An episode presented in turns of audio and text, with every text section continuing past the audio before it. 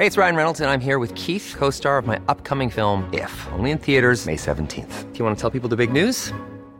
All right, I'll do. Sign up now and you'll get unlimited for $15 a month in six months of Paramount Plus Essential Plan on us. Mintmobile.com slash switch. Upfront payment of $45 equivalent to $15 per month. Unlimited over 40 gigabytes per month. Face lower speeds. Videos at 480p. Active Mint customers by 531.24 get six months of Paramount Plus Essential Plan. Auto renews after six months. Offer ends May 31st, 2024. Separate Paramount Plus registration required. Terms and conditions apply if rated PG.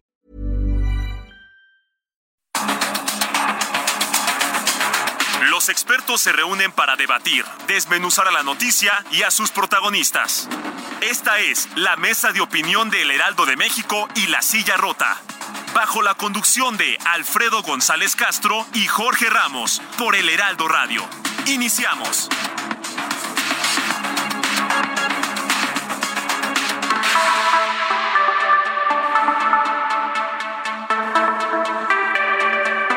Son las nueve de la noche en punto tiempo del centro de la República. Muy buenas noches, bienvenidas, bienvenidos a esta mesa de opinión de El Heraldo de México, La Silla Rota.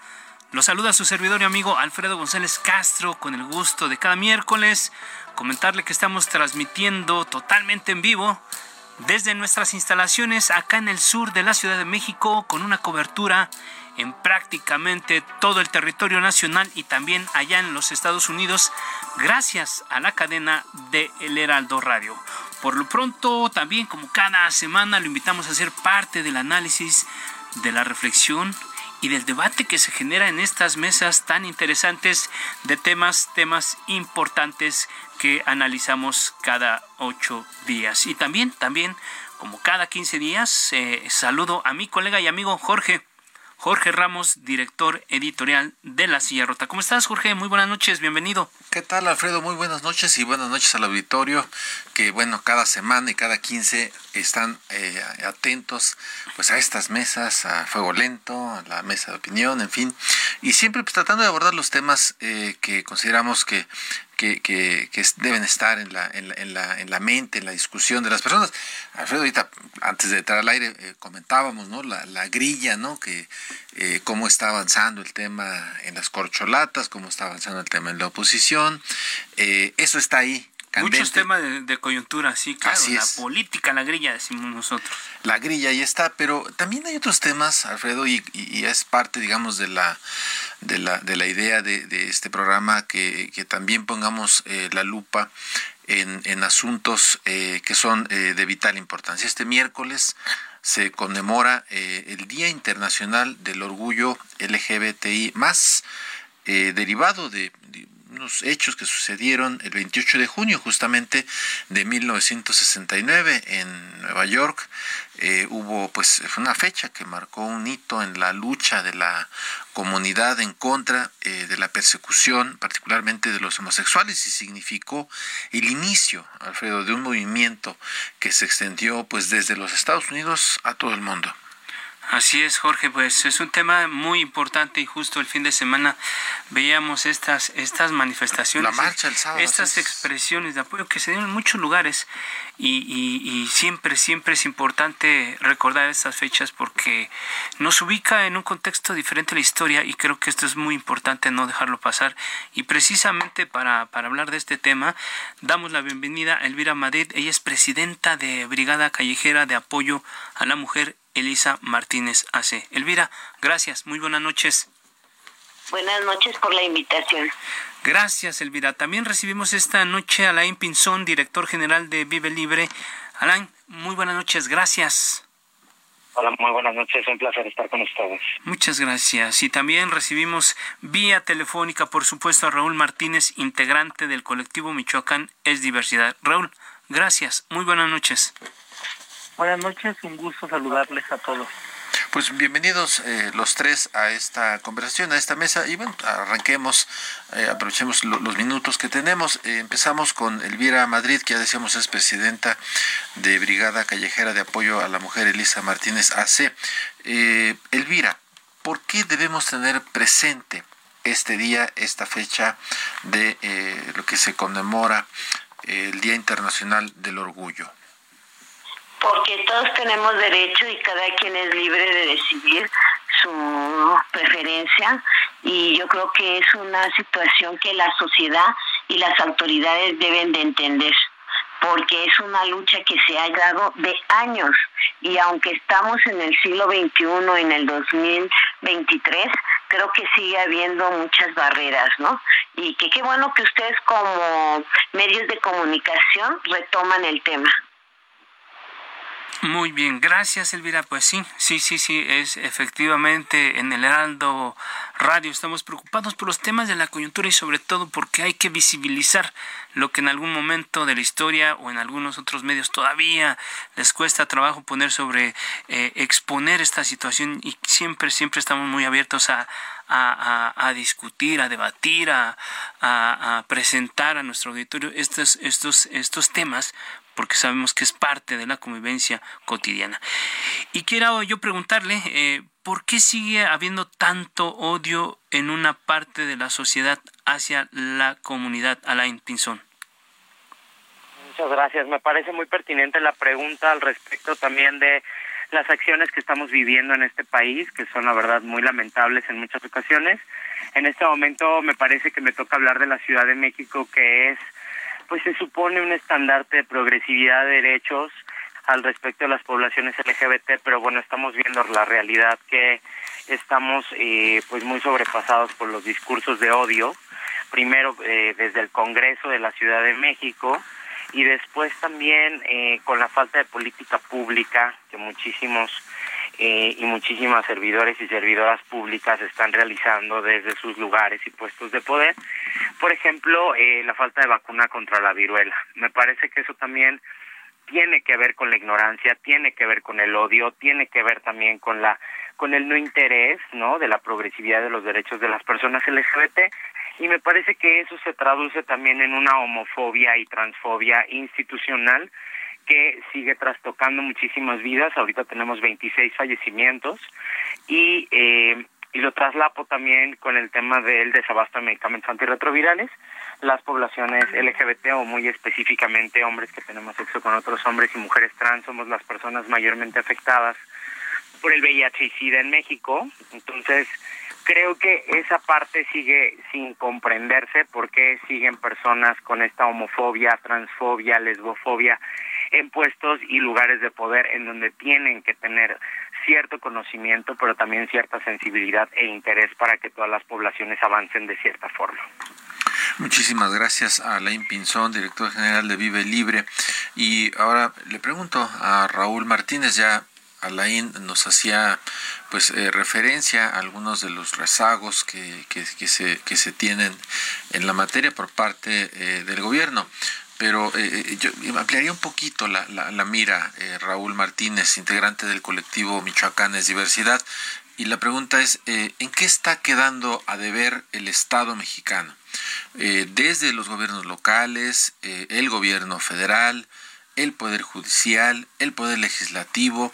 Es una pregunta amplia, pero ¿en, qué están quedando a deber eh, estas instancias que tenemos en, el, en, el, en, el, pues en, el, presentes frente a esta circunstancia, eh, Raúl? bueno, yo, yo un poco percibo como este desencanto de este discurso de que las cosas iban a cambiar. Este discurso de acabar con la corrupción y que a partir de ahí íbamos a obtener ingresos para tener un, sistema de salud como el de Dinamarca, que yo no sé en qué calle o en qué colonia se ubique el Dinamarca que, que pensó gobierno federal en este desmantelamiento de instituciones que pues nos costaron trabajo y que había deficiencias sin lugar a dudas. Eh, apostamos muchos y muchas mexicanas, mexicanos a esta transformación ante el gasto que veíamos excesivo en algunas dependencias pero hoy vemos un desmantelamiento de instituciones. Un CENSIDA que está casi desaparecido, donde no hay rectoría, eh, ni siquiera en el tema principal que era la atención al VIH, pero la desaparición también de el Consejo Nacional de Atender Adicciones, que era parte principal y fundamental si queríamos atender el gran problema que tenemos de adicciones de personas.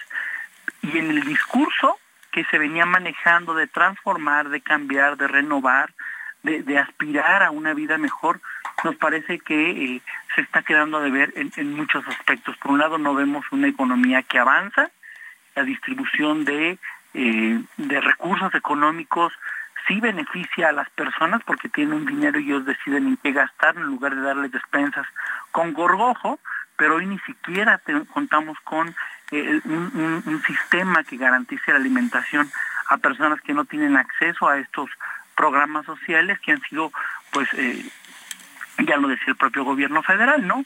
Es para sostener y mantener el poder. Lo más lamentable es que de la otra parte tampoco escuchamos estas propuestas que, que, nos ayuden como ciudadanía a ejercer una política pública en materia de eh, eh, a quién queremos de autoridad y cómo la queremos. Bien lo decían ustedes, ya empezó la grilla política, todos dicen que van a cambiar la realidad porque estamos muy mal, pero no escuchamos propuestas concretas. Pareciera que solo es ganarle al otro o mantenernos.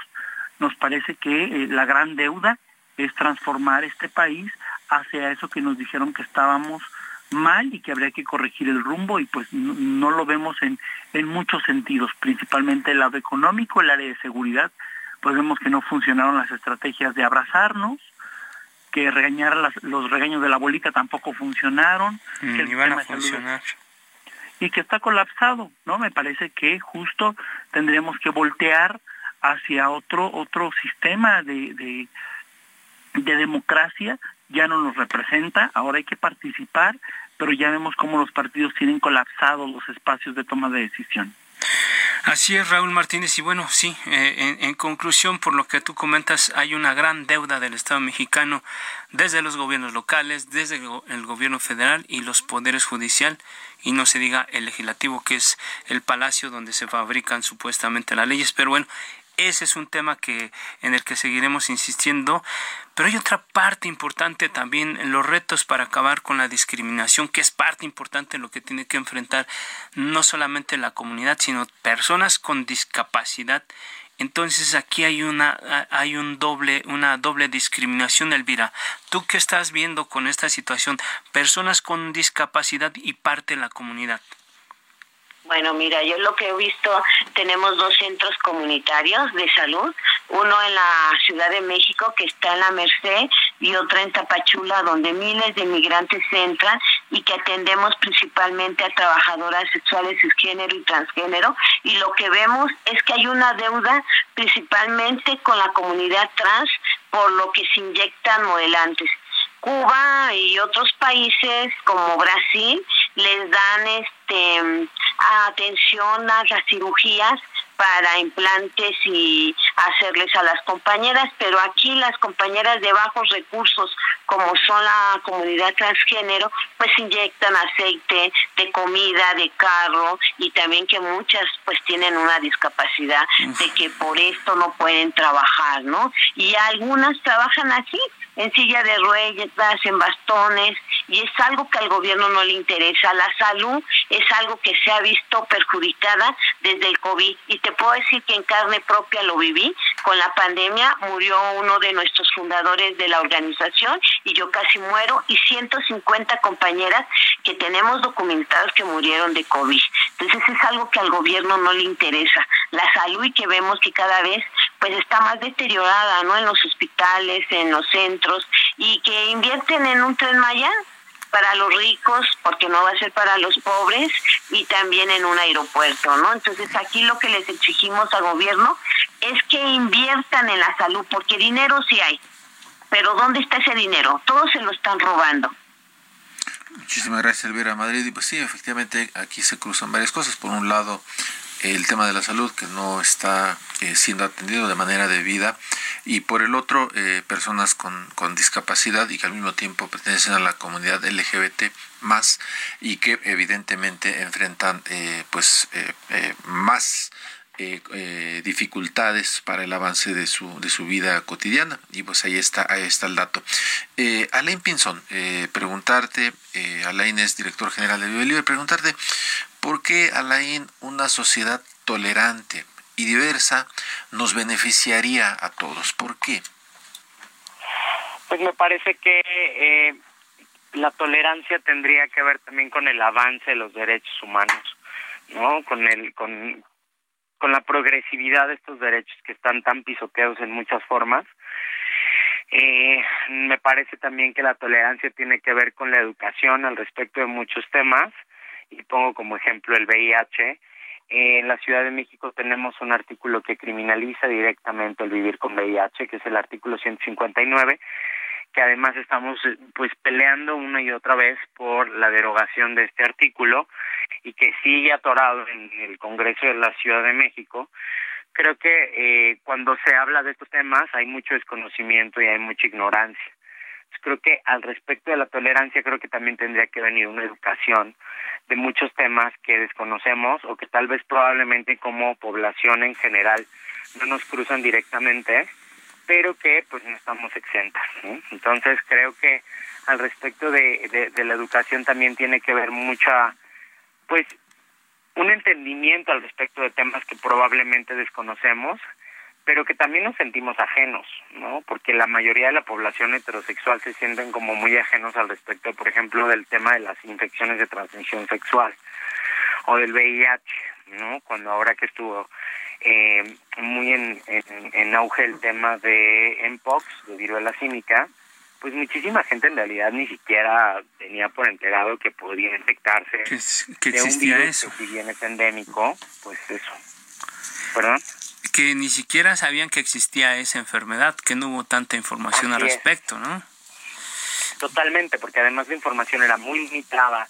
El Estado y el, el, la Secretaría de Salud se tardó mucho en sacar materiales, fue la propia sociedad civil organizada sin recursos quien sale a dar la cara por este tipo de situaciones de emergencias sanitarias.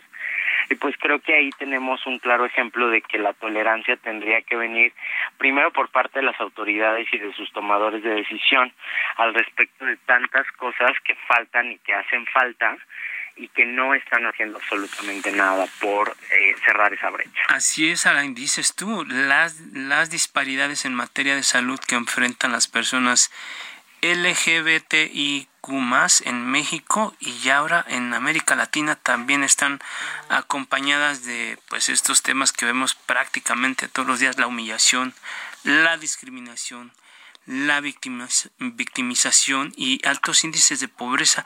Y esto, esto no lo decimos nosotros como medios de comunicación, también lo dice la Organización Panamericana de la Salud. Y le quiero preguntar a Raúl Martínez, ¿qué se hace al respecto en México? Porque están golpeados por todas partes, la comunidad está golpeada por todas partes, Raúl. Bueno, pues un, poco eh, eh, el Estado, llámese el color que sea, porque hoy los gobiernos estatales que aunque son minoría, los de oposición o los de su posición, eh, pues el llamado a las poblaciones es a no, a no permitir que nos sigan dividiendo. Parece que eh, al enfrentarnos en temas de presupuesto, por un lado nos dicen que el presupuesto se gastaba en eh, quimioterapias con agua y que ya no se iba a comprar y entonces dejamos sin medicamentos a niños con cáncer porque iban a arreglar el sistema de salud, iban a arreglar el tema de compras. Luego nos dijeron que era un problema de adicciones y que el narcotráfico, que el crimen organizado, y desaparecieron la infraestructura que atendía el tema de adicciones. Luego vienen y desmantelan Sencida, que de por sí ya estaba un poco carente de autoridad eh, en, materia de salud, bueno, pues hoy lo reducen a nada. Y entonces el llamado sigue siendo a que la sociedad civil se organice y resista los embates, ¿no? constantemente hemos escuchado a un titular del Ejecutivo denostando a toda la sociedad civil, acusando que todo mundo era parte de la corrupción, pero no ha metido a nadie a la cárcel. Entonces nos parece que este eh, dicho de divide y vencerás le ha funcionado a esta administración para hacer que la ciudadanía, que entre ciudadanos de calle, nos estemos peleando y confrontando cuando el problema es que el Estado ha dividido a la sociedad, ha polarizado y ha reducido a la nada las estrategias de política pública que estaban más o menos remediando o por lo menos paliando los grandes problemas que enfrenta nuestro país. El llamado seguirá siendo organizarnos y resistir desde una ciudadanía de base comunitaria a no dejar a nadie atrás, a caminar todos juntos, a reconocer que la discriminación y la violencia se disfraza más, cada vez más, tiene maneras sutiles de volvernos a oprimir y de ponernos en, temas de vulnerabilidad. Muy bien, pues muchísimas gracias Raúl Martínez eh, por, por esto que nos comentas y creo que eh, lo que nos han eh, planteado en general es que a pesar de que ya estamos en 2023, que este Día del Orgullo que inició desde 1969 eh, a la fecha, lamentablemente en México eh, tenemos todavía muchos rezagos. 54 años después. 54 años después eh, seguimos viendo estas circunstancias. Elvira Madrid, presidenta de Brigada Callejera de Apoyo a la Mujer, Elisa Martínez AC. A manera de conclusión, para cerrar este espacio, ¿qué nos podrías comentar, Elvira? Pues que seguiremos haciendo nuestro trabajo como organización civil eh, con nuestros propios recursos, porque desde que llegó esta nueva autoridad, pues se retiraron los apoyos económicos, pero seguimos haciendo el trabajo y seguimos haciendo el trabajo que a ellos les corresponde, que te seguiremos exigiendo que haya respeto hacia la comunidad LGBTI más, porque no se vale que también ellas son ciudadanos, que también pagan impuestos y sin embargo es una es una hipocresía su discurso, ¿no? Que están contra con la comunidad y que dan, pero realmente lo que vemos es que no les interesa absolutamente nada. Y a la sociedad, pues también les digo que entiendan la situación de cada quien, porque muchas veces son expulsados desde sus casas, de las escuelas, de los trabajos, entonces pues tiene que ser un trabajo integral de todos y todas y todos. Muy bien, gracias Elvira. Alain Pinzón, director general de Vive Libre, regálanos una reflexión a, manera de conclusión, porque es un tema, un tema que eh, eh, evitablemente se, seguirá aquí, porque las autoridades hacen caso omiso a estos llamados y en realidad cada tres años, cada seis años entramos en una coyuntura política en donde alguno que otro por ahí o alguna que otra candidata toma, toma este tema con, de, de manera muy marginal, no lo ponen en la agenda pública y más allá de si es parte de la comunidad el, el, tema es que el sector salud está prácticamente colapsando y aquí hay un importante sector que requiere de muchos servicios. Pero bueno, Alain, regálanos una reflexión a manera de conclusión, por favor. Muchísimas gracias. Creo que ante la inexistencia eh, que nos toman todas las autoridades en todo el año, porque llega junio y entonces todas las instituciones en sus perfiles de redes sociales y afuera de sus instalaciones ponen una bandera de colores. Lo que sí queremos decirles es que su trabajo no es poner banderas de colores. Su trabajo es tener inclusión laboral, primero, después hacer política pública inclusiva, interseccional, que incluya a las personas LGBT más marginadas, que incluya a las personas trans, que obliguen que se cumpla la ley, porque hay, hay empresas en 2023 que están obligando a las personas que vivimos con VIH a realizarse una prueba no consentida para poder ser contratadas, y eso es contra la ley hay personas que están constantemente interrumpiendo sus tratamientos porque no les permiten salir de sus centros de trabajo a los centros de salud por su medicamento.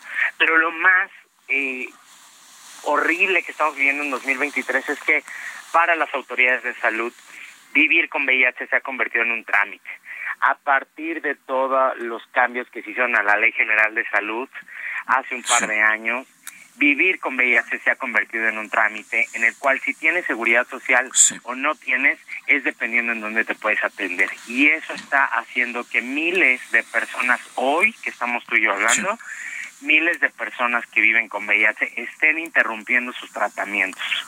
Y eso también hay que decirlo, es desabasto. Terrible. Entonces, si el Estado no está garantizando los medicamentos permanentes de las personas que vivimos con VIH, por supuesto que eso es un crimen de Estado y eso tendría que castigarse en algún momento. Gracias, Alain Pinzón. Ahí está el llamado. Y Raúl Martínez, 30 segundos, una reflexión final. Pues que hay que eh, organizarnos, no hay que dejarnos, hay que insistir, hay que denunciar, hay que vernos como pares, hay que solidarizarnos y hagamos un llamado a la reflexión a toda la ciudadanía y revisemos en qué parte somos vulnerables por el Estado y hagamos de frente a esa homofobia, lesbofobia, bifobia, transfobia.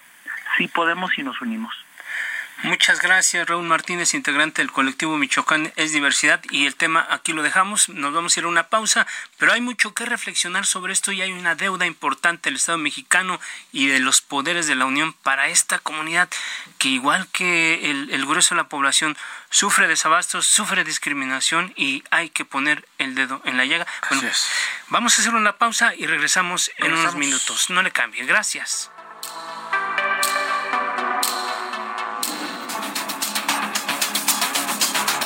Regresamos con la polémica y el debate después del corte. No se vaya.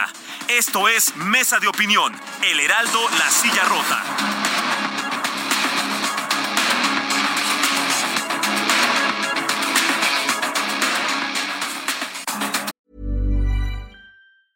Many of us have those stubborn pounds that seem impossible to lose, no matter how good we eat or how hard we work out. My solution is PlushCare. PlushCare is a leading telehealth provider with doctors who are there for you day and night to partner with you in your weight loss journey. They can prescribe FDA-approved weight loss medications like Wagovi and Zepbound for those who qualify.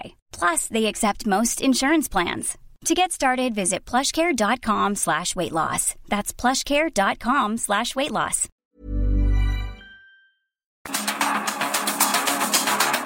El Heraldo, La Silla Rota, Mesa de Opinión. La polémica y el debate continúan.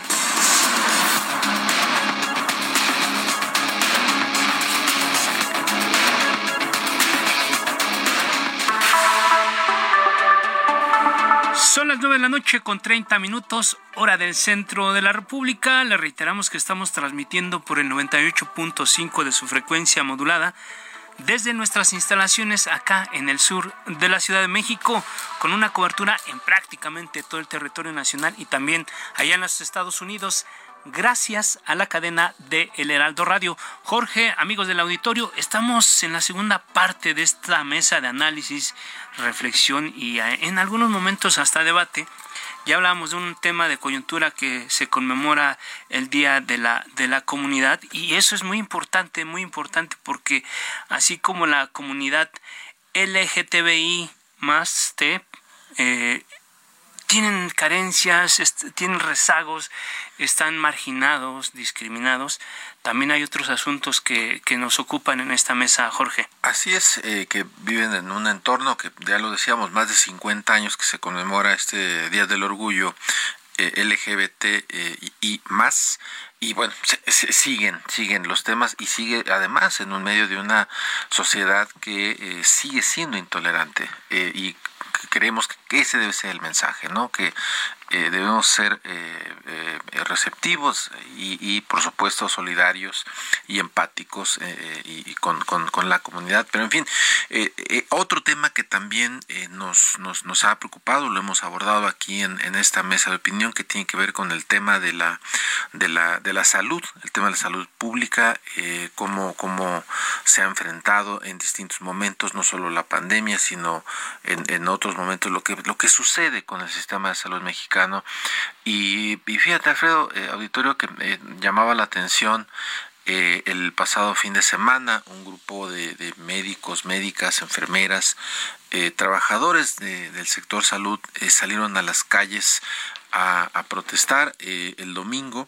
y bueno, ya decíamos, desde los tiempos de la pandemia, los jóvenes residentes particularmente eh, se habían quejado, eh, habían señalado el maltrato que les habían dado. No habíamos visto eh, de nuevo a las, a las batas salir a, la calle y, creo que vale la pena abordar el, el asunto en qué nos afecta como ciudadanos, ciudadanas, este, este tipo de circunstancias y bueno, pues abrimos la discusión. Así es, así es Jorge, porque además hay que decirlo, eh, hay serios problemas en el, sector, en el sector salud que tienen que ver en este momento con la, cuestión del desabasto, con la falta de infraestructura y los proyectos que no se han concluido, sobre todo la transformación del sector salud que iba a ser del INSABI. Nos lo, lo vendieron como una promesa de este gobierno. Se iba a concentrar la atención en este instituto y terminó siendo un fracaso, hay que decirlo fuerte y claro y termina este proyecto quedando en manos del Instituto Mexicano del Seguro Social. Que es una institución insignia, ¿no? una institución insignia que está completamente rebasada y que no tiene la capacidad.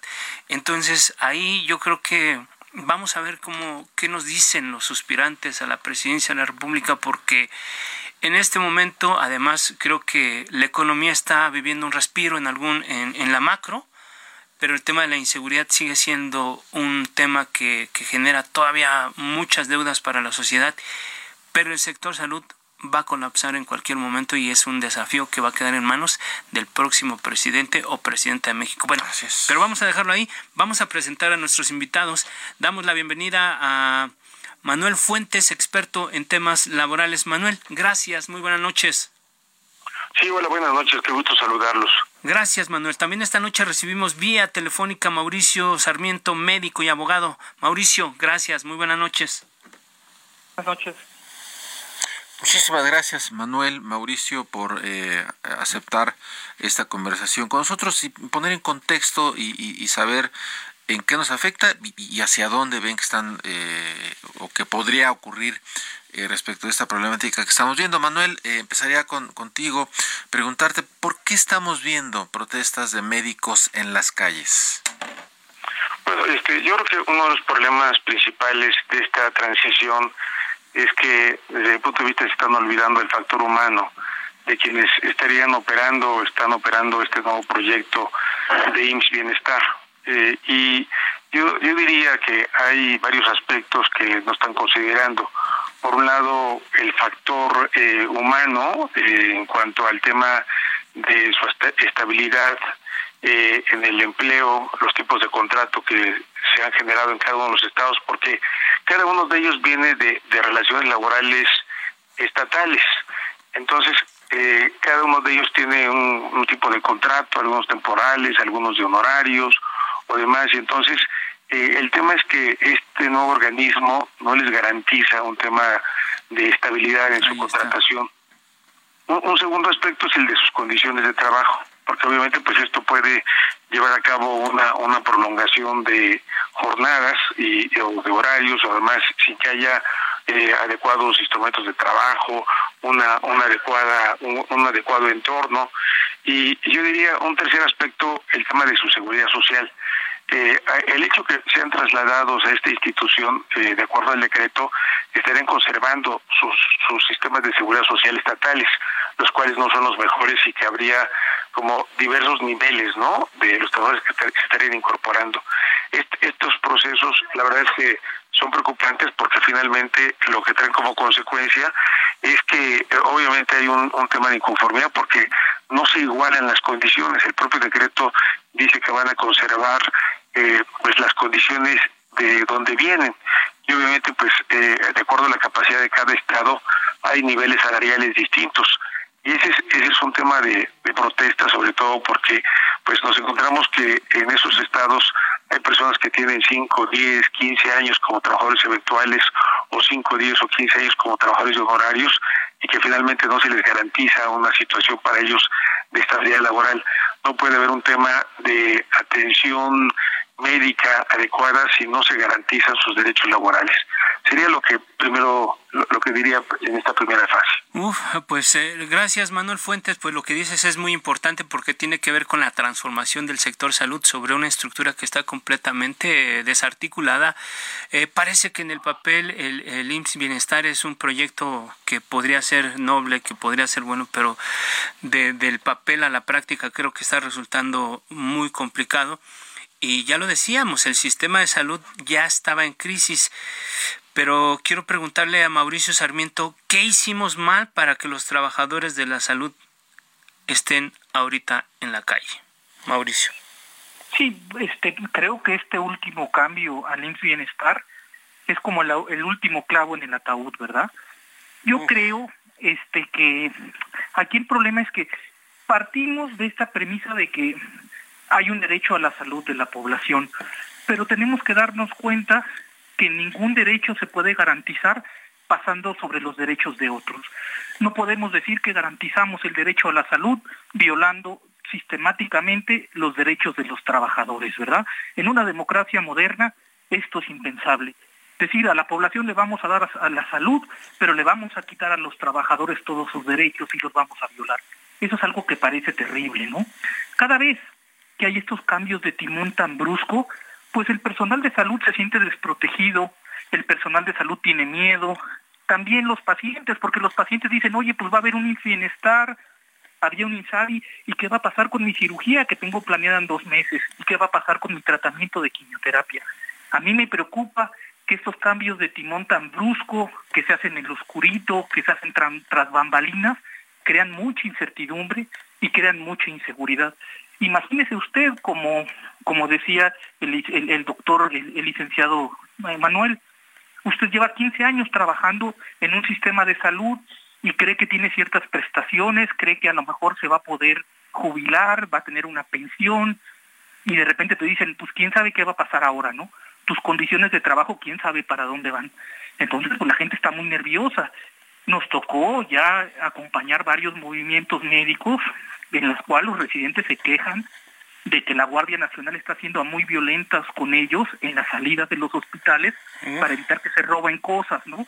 Pero la verdad es que el robo viene de, de otros lados. A ver, eh, las médicas se quejaban de que estaban siendo muy agresivos con ellas y por eso también alguna vez hubo un movimiento. Se quejaban de que no hay una buena regulación en las residencias médicas. Estamos creando una cantidad inmensa de residentes, de especialistas, sin ningún tipo de control de calidad. Y ese es un problema, es una bomba de tiempo que va a explotar en 10, 15 años.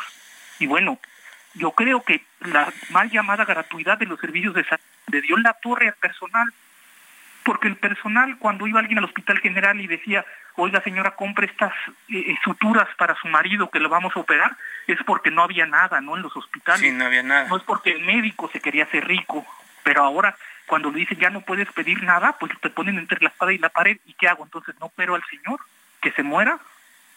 Entonces ya van varias. Le han dado varios golpes al, personal de salud y no le dan certeza. Hay que ver cuáles son estas condiciones que nos están prometiendo para ver si las aceptamos o no, yo creo.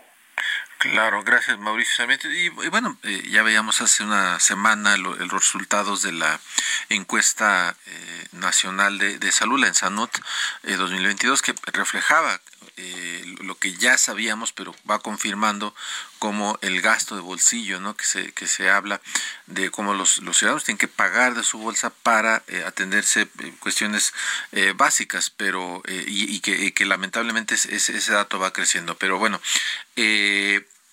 en los años 60 el, el, tema de los el movimiento de los de los médicos fue pues digamos un preludio eh, importante para que después eh, se, se, alimentaran eh, protestas y grupos que, que, se, que, se protestaban en contra del gobierno y que fueron creciendo de manera importante y lo vimos en las décadas siguientes.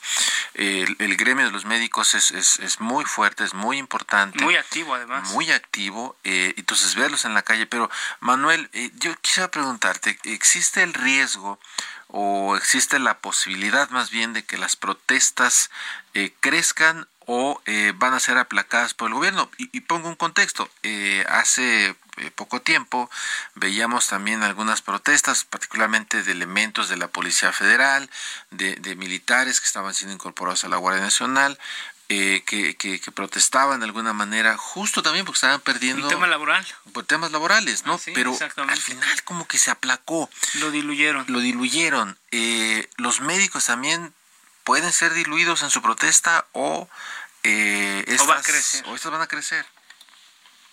Pues mira, por un lado está la problemática de la demanda que se puede estar planteando, porque si el Instituto Mexicano del Seguro Social tiene promedio de alrededor de 65 millones de derechohabientes a atender, y en todo caso eh, el, el Bienestar tendrá que estar cubriendo eh, la diferencia de los 130 millones de habitantes que somos en el país. Entonces, algo así como también otros 65 millones. Y revisando el presupuesto que tiene IMSS Bienestar, apenas es el 2.7% de lo que tiene el Instituto Mexicano del Seguro Social, algo así como 30 mil millones de pesos nada más. Y lo que establecen es de que 20 mil millones van a ser usados para cuatro proyectos hospitalarios. Eh, yo, hago esta referencia porque el Instituto Mexicano de Seguro Social tiene grandes problemas porque ha tenido la construcción de hospitales y lo que se dan cuenta es que no llegan los especialistas, es decir, finalmente hay una gran crisis de médicos especializados y que finalmente incluso este han tenido que pagarles más de lo que están recibiendo otros eh, médicos del Instituto Mexicano de Seguro Social que tienen el, contrato colectivo de trabajo de los pues el más alto del país en, materia de personal médico y aún así han tenido que estar pagando un bono adicional a médicos especializados para que puedan ser contratados. Ahora con, con el planteamiento de IMSS Bienestar de no estar cubriendo eh, prestaciones adecuadas, eh, condiciones que puedan ser al menos competitivas. Obviamente el tema de la crisis de servicio va a ser importante porque finalmente cómo se va a conseguir médicos especializados en ese ámbito. Y lo digo es que eh, la crisis habrá que ver no solamente en el tema de los derechos laborales de los médicos, sino que efectivamente puedan ellos estar aceptando un nivel de esta naturaleza. Obviamente el proyecto este, evidentemente eh, se visora como un total fracaso porque finalmente eh, eh, si no se tiene el presupuesto correcto para ese efecto, pues cómo se va a implementar un, proyecto en el cual por lo menos estén atendiendo 65 millones de personas que carecen de seguridad social en el país.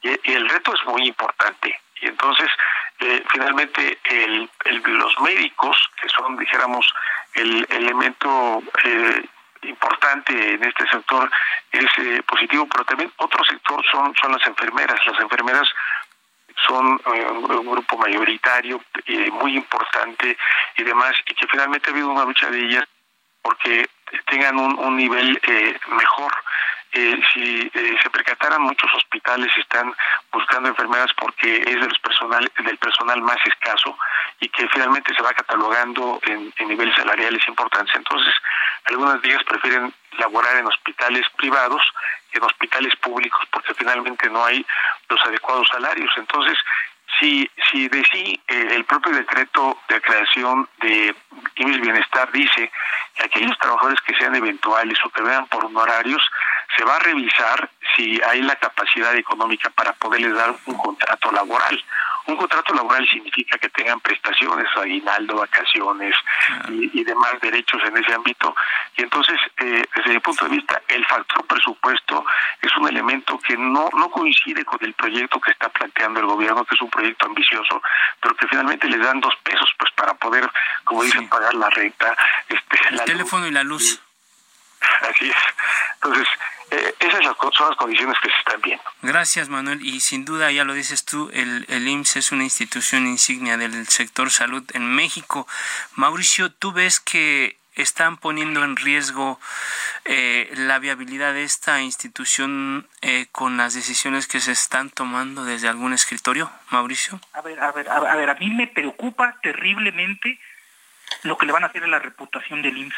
Mucha gente se burla y toma a broma lo que pasa en el IMSS, pero perdón, pero la mayoría de las acciones médicas que se llevan dentro del IMSS son de altísima calidad y de altísimo nivel. Todo mundo en nuestra familia le debemos mucho al IMSS porque ha salvado a algún familiar, le ha dado atención, les ha brindado diferentes servicios médicos, ¿no? El problema de ponerle ahora el nombre de IMSS a todo es que si es un rotundo fracaso y no le damos dinero, estamos desgastando el nombre del IMSS, el IMSS, perdón, pero es una institución de la que todo mexicano debe de sentirse orgulloso, porque no solamente es líder en México, es líder a nivel Latinoamérica. Es, un ejemplo a seguir en muchos países. El IMSS lo tenemos que ver con mucho respeto, tenemos que ayudar a que acabe la corrupción allá adentro y, y que entre la transparencia, pero a ver, no hay que ponerle IMSS a todo, ¿no? Porque cada vez que fracasa algo que lleva el nombre del IMSS, pues nos estamos llevando la reputación de esa institución tan, tan querida por todos los mexicanos. Uf, pues está, está complicado porque ahora resulta que precisamente por el prestigio que tiene este, este organismo, pues le están cargando toda la responsabilidad de lo, del sector salud, ya este, absorbiendo el sistema de salud federal y el de los estados. Pues, no está sencilla la apuesta para concentrar en un solo lugar. Eh, Así es, sí, yo creo que ahí el, el, el tema está pues, claramente planteado. Hay que cuidar al, al IMSS, hay que cuidar al sector salud eh, porque pues ahora sí que son, son millones, somos millones de, mexicanos, mexicanos los que dependemos de sus servicios. Eh, eh, Manuel, yo quisiera preguntarte, en este contexto, ¿qué diferencia hay en el trato a los médicos mexicanos respecto del trato eh, que se ha dado a, los médicos cubanos. Y, no es que se les rechace per se o por su nacionalidad o en fin, por cuestiones ideológicas, sino realmente si hay alguna diferencia de trato eh, eh, en estos dos ámbitos que, te menciona Manuel. Sí, bueno, por supuesto que hay un, tema de, pues, vamos a decir, reclamo al gobierno de que esa oferta de, de cubrir eh, un pago que puede ser hasta tres veces de lo que se le puede pagar a un médico que labora de algún estado de la República y que muchos de ellos están, eh, algunos sin contrato y que no tienen la especialidad o que no conocen o que conocen mucho más los niveles cercanos. Obviamente el, el, el reclamo que hacen los médicos en reuniones cercanas o demás es precisamente esa queja, es decir, finalmente, ¿por qué se tiene que acudir a médicos cubanos que finalmente pues eh, eh, sería importante que el gobierno pudiera llevar a cabo un tema de, campaña para efectivamente potenciar a los médicos eh, de nuestro país. Eh, ese, ese, eso, eso que tocas es eh, un tema que sí lastima. Si algunos hemos estado así en cafés, en reuniones o asambleas o demás, y es un tema recurrente, es un, es un tema que les dice a los médicos, nos duele que haya un, un tema de diferenciación, de trato, porque ellos sí hay un pago mayor y algunos de, nosotros que a veces los, los salarios no rebasan más de los 12 mil pesos o en algunos casos 10 mil pesos a, pesar de que son médicos, ¿no? que tienen un nivel de, de preparación superior y que finalmente eh, no se refleja pues eh, el, nivel de, de, atención y prestaciones que deben tener en ese ámbito, ¿no? Entonces, ese, ese tema es un tema que sí duele personal médico. Gracias, Manuel. Eh, brevemente, Mauricio, estamos en la coyuntura política, en la sucesión presidencial, de cara a la sucesión presidencial, y vemos desfilando del lado de la oposición entre 10 y 15 suspirantes, y del lado del, del oficialismo tenemos seis declarados abiertamente aspirantes a la presidencia de la República. ¿Qué podrían esperar? ¿Qué, qué, qué les gustaría escuchar de los candidatos o suspirantes, Mauricio? en torno al tema de la salud particularmente? Este, yo creo que el gremio médico, el gremio de la salud en general, pues en estos tiempos se pone muy triste porque nadie los voltea a ver, ¿no? Yo creo que lo único que esperamos es un poco de decencia y que le pregunten al personal que quiere, que abran mesas de diálogos, ¿no? Que pongan a hablar a los con los pacientes, que los acerquen, pues que alguien les haga caso, porque ahora pues todos son promesas y ni siquiera al gremio de la salud nos dan promesas vamos a ver, como siempre, una pre-campaña y una campaña vacía totalmente de propuestas para el gremio de la salud. Yo creo que el valiente que quiera entrarle, pues seguramente va a ganar mucho, mucho apoyo, ¿no? Porque es un gremio que necesita mucho apoyo. Y sabes qué? El pueblo, la gente, la ciudadanía quiere a sus trabajadores de la salud y si ven que van a mejorar sus condiciones de vida, los van a apoyar, claro que sí. Gracias. Muchísimas gracias, Mauricio. Y bueno, pues ya a, manera de, conclusión, en un minutito, eh, Manuel, ¿qué tan lejos o qué tan cerca estamos de que en México haya un sistema de salud como el de Dinamarca? No, muy lejos, muy lejos. Solamente comentando de que el presupuesto que se está asignando para un proyecto de esta naturaleza es infinitamente pequeño cuando este el proyecto IMSS Bienestar representa apenas el 2.7% del total del presupuesto del Instituto Mexicano de Seguro Social, nos podemos dar una idea de que cuál es la pretensión que, que tiene nuestro gobierno en ese ámbito. Es decir, si finalmente tuviera al menos un presupuesto igual, pues obviamente pues diríamos eh, eh, es un tema que va en serio, eh, se, se, quiere igualar un sistema el más importante, como decía el doctor Mauricio, el Instituto Mexicano de Seguro Social es nuestra institución histórica y, un punto de referencia, pero no se vale que se apoye en una institución que de sí está con muchos problemas por pues por lo que atender a más de 60 millones de personas con un presupuesto que no alcanza y todavía se quiere hacer una proyección, pues se ve muy difícil, muy lejano esa posibilidad. Muy lejano, ya quisiéramos estar cerca por lo menos de Chile, ¿no? Pues ya, ya, digamos de Brasil, pero bueno. En distancia y en, Sí, sí, sí, sí, totalmente. Bueno, Mauricio Sarmiento, igual la misma pregunta. ¿Qué tan lejos o qué tan cerca estamos de usted? Va a salir como de Dinamarca, un minutito. Eh, lejísimos. Estamos a, a, mí se me hace algo totalmente ocioso hacerlo. Por ejemplo, yo me dedico a estudiar violencia en el sector salud y, por ejemplo, vemos que la norma oficial mexicana de residencias médicas que va a salir dice que los residentes pueden trabajar 80 horas a la semana. En Dinamarca es máximo 40 horas a la semana.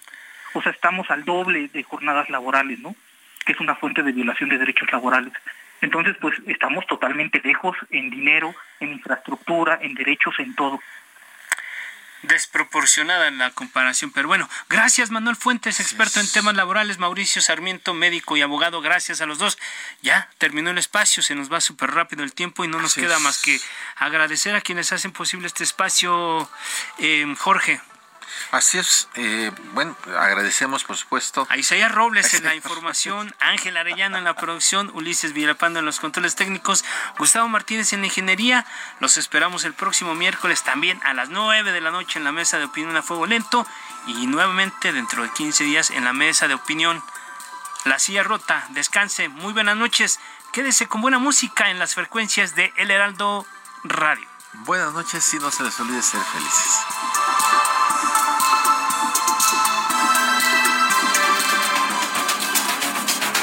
La polémica por hoy ha terminado. Le esperamos el próximo miércoles para que junto con los expertos analicemos la noticia y a sus protagonistas en la mesa de opinión El Heraldo de México y La Silla Rota.